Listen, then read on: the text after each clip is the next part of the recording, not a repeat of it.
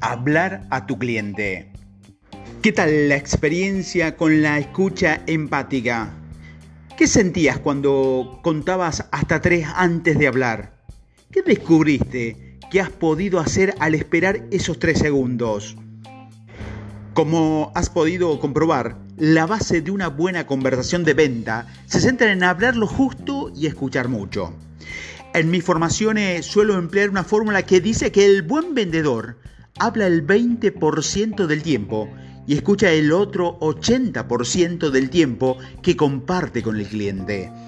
Hoy, además, verás que la parte más importante, lo que el vendedor habla, se centra en preguntar para darle pie a su cliente, para que sean ellos lo que hablen.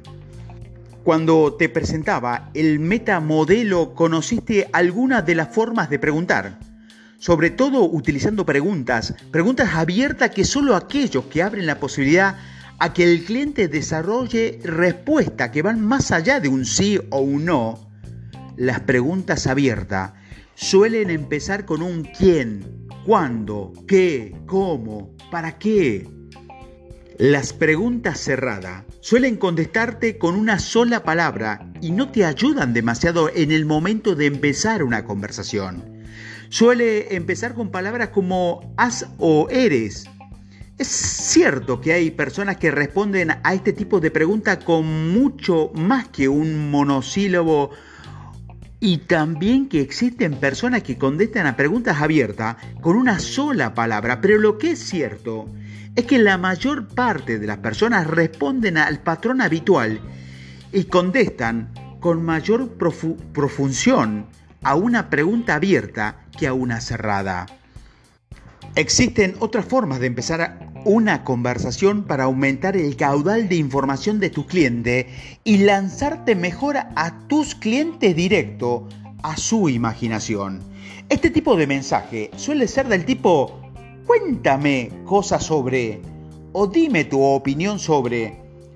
Con esta forma de cuestionar de manera indirecta, puedes llegar directamente al pensamiento de tu cliente y no se sentirá tan acosado como si lo hiciera a través de una pregunta directa. En su respuesta puedes encontrar palabras clave que utilizarás para seguir haciendo preguntas abiertas y seguir conociendo más, más cosas sobre las necesidades del cliente. En una conversación, la persona que dirige es la que realiza las preguntas Puede que sea la que menos tiempo hable, pero claramente es la que marca el sentido y la dirección de esa conversación. Por eso, el vendedor que sabe preguntar consigue que el cliente se sienta importante y sea el centro de atención, que evite hablar demasiado y descubrir las necesidades y los motivos que influirán en el cliente a la hora de comprar aumenta la confianza y genera relación con su cliente. También puede utilizar la pregunta para reconducir la conversación de acuerdo a su objetivo.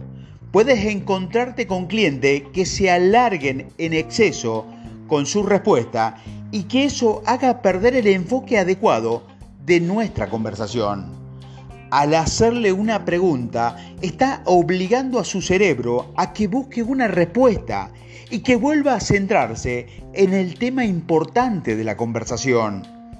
Nunca hagas preguntas que traigan implícita la respuesta en negativo de tus clientes. Un ejemplo que me suelo encontrar en muchas tiendas es cuando el cliente contesta que no quiere comprar un producto y el vendedor vuelve a insistir con la pregunta, entonces, ¿No te llevas X producto? Cuando crees que es la respuesta a esa pregunta. Para conseguir una conversación fluida a través de las preguntas con tus clientes, te voy a enseñar un método que te va a resultar infalible. Primero, lanza una pregunta dirigida a la imaginación de tu cliente. Huye de preguntas hechas y repetidas. Genera nuevas preguntas para cada cliente te funcionará mejor si te centra la primera pregunta en el cliente en lugar de la venta propiamente dicha. Argumenta antes de preguntar con una afirmación que dé pie a tu pregunta. Por ejemplo, como vendedor, qué niño tan bonito. ¿Cuántos años tiene? Segundo, recibe con atención la respuesta que te entregue tu cliente y dale confirmación de que la has recibido con un comentario sobre su respuesta. Añade al final una pregunta para seguir dirigiendo la conversación. Por ejemplo, cliente, tiene cuatro años, vendedor, cuatro años, qué grande que está, ¿cómo se llama? Tercero, repite el proceso tantas veces como consideres oportuno y mientras sigas obteniendo información que estime importante para conocer las necesidades de tu cliente. Por ejemplo, cliente, se llama José, vendedor. José, me encanta ese nombre. ¿Y cuál le gusta a José? Cliente, estamos mirando algunas cosas porque empieza la escuela la próxima semana. Vendedor, sí, es verdad que ya empiezan las clases. ¿Qué cosas pensarán mirar? Cliente, lo que hace falta son pantalones. Vendedor, ¿pantalones? Mm, ¿Qué tipo de pantalón le gusta?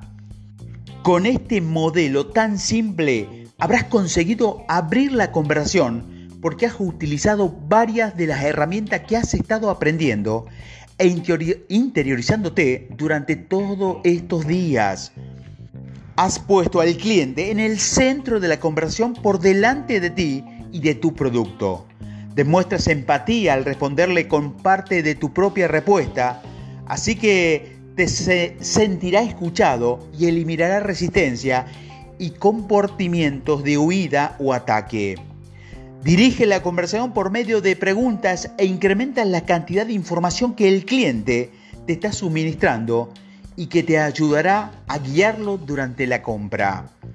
Como te puedes imaginar, necesitas practicar para asimilar este método y usarlo de manera efectiva con tu cliente.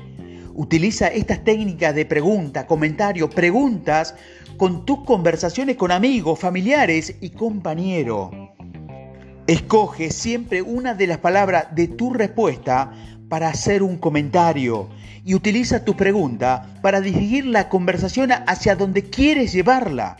Disfruta y diviértete con el, con el entrenamiento. Despachar es darle al cliente lo que pide. Vender es lograr que el cliente compre lo que realmente quiere.